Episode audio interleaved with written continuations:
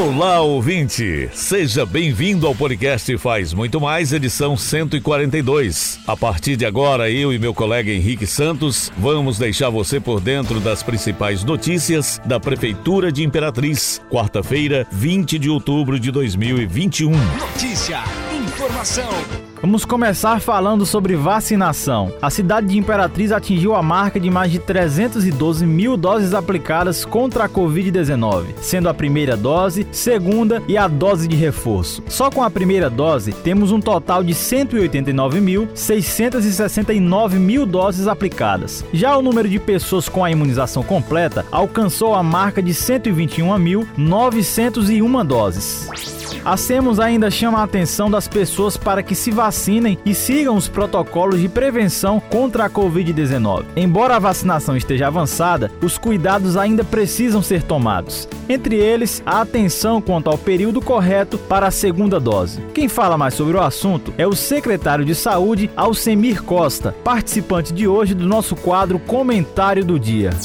Esse é um número, um avanço muito bom para a cidade de Imperatriz. A gente vai continuar nessa, nessa força-tarefa para imunizar um número maior de pessoas no menor espaço de tempo. E em breve, com fé em Deus, não tenho dúvida disso, a pandemia, o Covid-19 vai ficar para trás.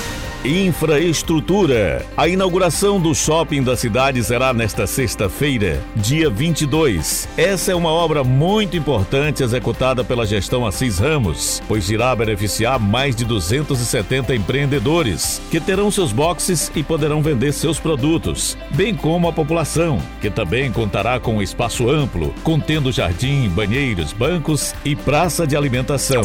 Construído numa área de mais de 4 mil metros quadrados, a obra é resultado de convênio entre Codevasf e Prefeitura de Imperatriz.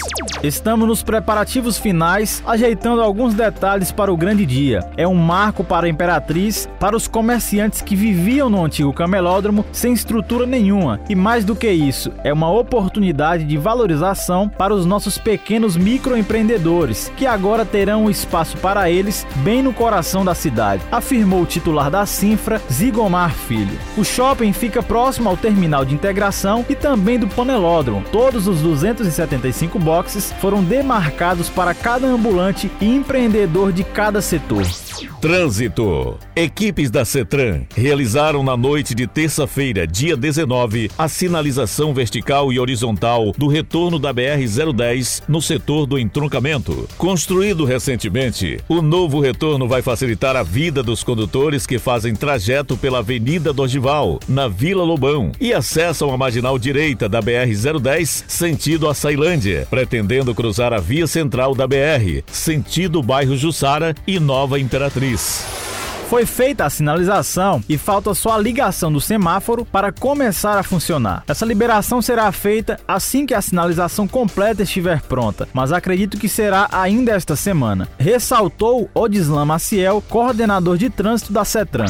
E atenção para esta nota de esclarecimento. A Prefeitura de Imperatriz, por meio da Cefasgo, esclarece que devido ao processo de migração do sistema tributário municipal, foi necessário alterar de forma temporária a numeração das notas fiscais eletrônicas emitidas em setembro de 2021. A Cefasgo explica que a alteração se deu em função da ausência de dado na cópia de segurança do banco de dados do sistema antigo. O órgão trabalha intensamente para ajustar o mais rápido possível e ressalta que todas as demais informações do documento fiscal permanecem fidedignas. Tão breve possível, será retornada com a numeração original. E aqui encerramos o podcast Faz Muito Mais da Prefeitura de Imperatriz. Agradecemos a sua atenção. Lembrando que esse e outros episódios você pode acessar no portal imperatriz.ma.gov.br barra podcast, redes sociais e principais plataformas de streaming.